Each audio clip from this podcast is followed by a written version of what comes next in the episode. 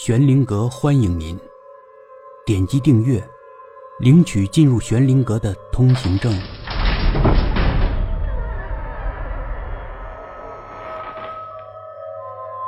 皮皮与内丹第六集。皮皮再次醒来，已经是一天以后了。那个女人摸着皮皮，皮皮很快就昏昏沉沉的睡了过去。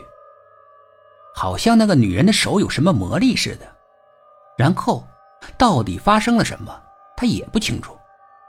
但是当他再次睁开眼睛的时候，他仿佛来到了一个新的世界，一个白色的新世界。眼光所及，什么都是白色的。皮皮发觉他的眼珠还是不能转动。他听到周围的响动，然后一张人脸。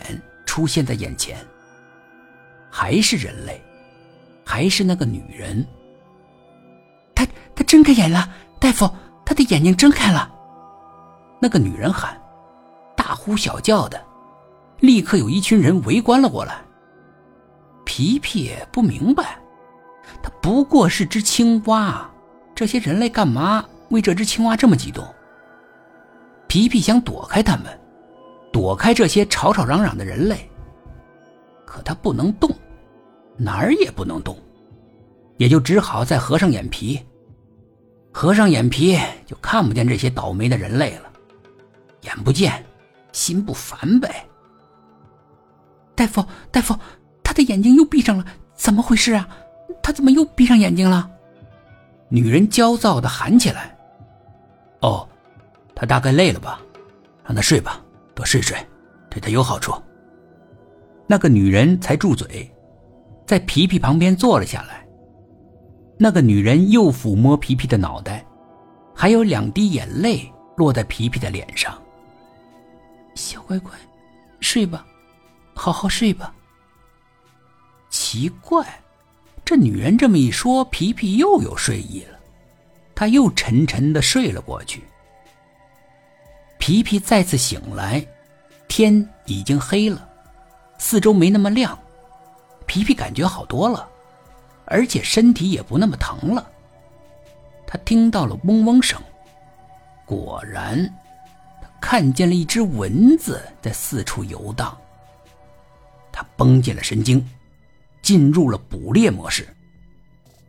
他挺有耐心的，等着那只蚊子进入攻击范围。然后，他就想伸出舌头快速的捕猎，但是，他失败了。他的舌头根本没有伸出来。怎么回事？难道舌头也不听使唤了？他竭力的想伸出舌头，但目光所及，他仅仅能看到一点点的舌头尖儿。最极限，也就伸出那么一丁点儿。怎么回事儿啊？皮皮大为震惊。要知道，舌头对于青蛙来说，就像是枪对于士兵，意义非凡。连枪都没有的士兵能有什么用？生存都困难。他得看看，到底是怎么回事儿。